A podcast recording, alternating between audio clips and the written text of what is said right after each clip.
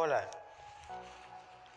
bienvenidos y bienvenidas a este nuevo podcast sobre la contaminación del aire y el compromiso que todos y todas debemos asumir para reducir los terribles efectos de la contaminación en el ambiente y en los seres vivos. Soy César Cuatro Carrillo y estoy muy feliz de que estés aquí. Comencemos. La contaminación ambiental es uno de los problemas que más aqueja a nuestra sociedad en los últimos tiempos. Las acciones irresponsables de muchos ciudadanos y ciudadanas han traído consecuencias graves para el ambiente y han afectado en gran medida el bienestar de toda la población. Pero, ¿cuáles son las fuentes de la contaminación? Existen fuentes naturales, móviles y fijas, que contaminan el aire. En las fuentes naturales tenemos a los gases, que emiten los volcanes y los manantiales de agua sulfurosas. Mientras que las de origen humano son las fuentes fijas, que provienen de las industrias y fogatas, y las fuentes móviles, que tienen su origen en los gases que emiten los camiones, aviones, autos, motos, u otro tipo de transporte no alternativo. ¿Y cuál es el efecto de la contaminación en los seres vivos y en el ambiente? En las fuentes fijas se encuentran los gases contaminantes que debilitan la capa de ozono y entre esos contaminantes se encuentran los clorofluorocarbonos, CFC, que al llegar a la atmósfera se rompen y generan monóxido de cloro, que al reaccionar con el ozono,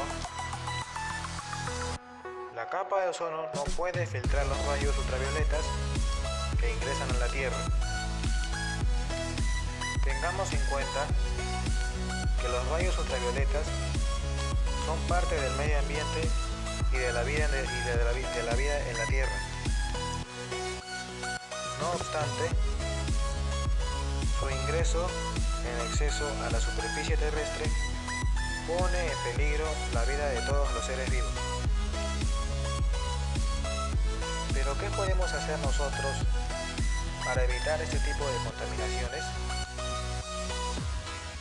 Hay diversas alternativas para disminuir este problema, como por ejemplo, una de las principales es no tirar desechos o basura en lugares incorrectos, mucho menos en la calle ni en, ni en los suelos. Otra es hacer el uso del reciclaje, en donde los materiales que ya no usemos y desechemos se pueden reutilizar para diferentes objetos y para una buena causa. Otra es promover el cuidado del medio ambiente mediante afiches, pancartas, infografías, cadenas, mensajes, etc. También podemos incluir usar solo necesariamente los vehículos contaminantes y utilizar más los vehículos alternativos, como por ejemplo son la bicicleta, el scooter, la patineta, los patines, etc. Y así hay muchas medidas pueden disminuir considerablemente este problema de la contaminación del aire y del ambiente que tanto daño nos hace. Asimismo, llamo a la reflexión, ya que deberíamos empeñarnos más en tratar de cuidar a la naturaleza que tantas buenas cosas nos ofrece y nos seguirá ofreciendo. Muchas gracias por haberme escuchado.